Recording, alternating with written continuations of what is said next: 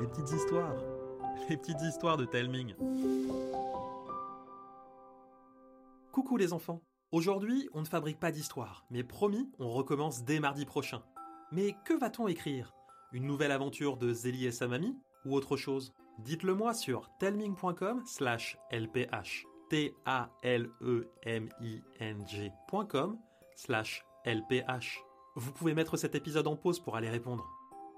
C'est bon? Vous êtes revenu? Ou peut-être que vous le ferez après parce que vous êtes trop impatient d'écouter le programme du mois d'avril? Alors, c'est parti Comme je vous l'ai dit, le mardi, on va continuer à fabriquer une histoire tous ensemble. D'ailleurs, vous pourrez découvrir notre première histoire jeudi prochain, et grâce à vos votes, elle s'intitule Zélie contre les monstres de glace. Le jeudi suivant, vous pourrez écouter une nouvelle aventure de Cécile qui s'intitule Les histoires du cimetière. Vous ferez la connaissance d'Oscar, qui a l'habitude de raconter à son papy des histoires incroyables mais vraies. Alors, que fait-il dans un cimetière? Je vous laisse le découvrir. Le jeudi d'après, Zephyra et Jim, nos deux écureuils d'élite, feront leur grand retour.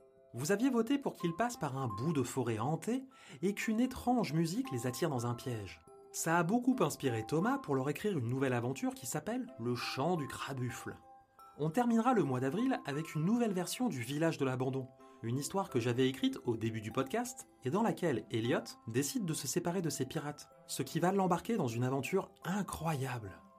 Voilà, vous savez tout. Et n'oubliez pas, dites-moi si vous voulez que l'on écrive une nouvelle aventure de Zélie et sa mamie, ou si l'on écrit autre chose. Rendez-vous sur telming.com slash lph pour me le dire. Je vous embrasse, et je vous dis à mardi prochain.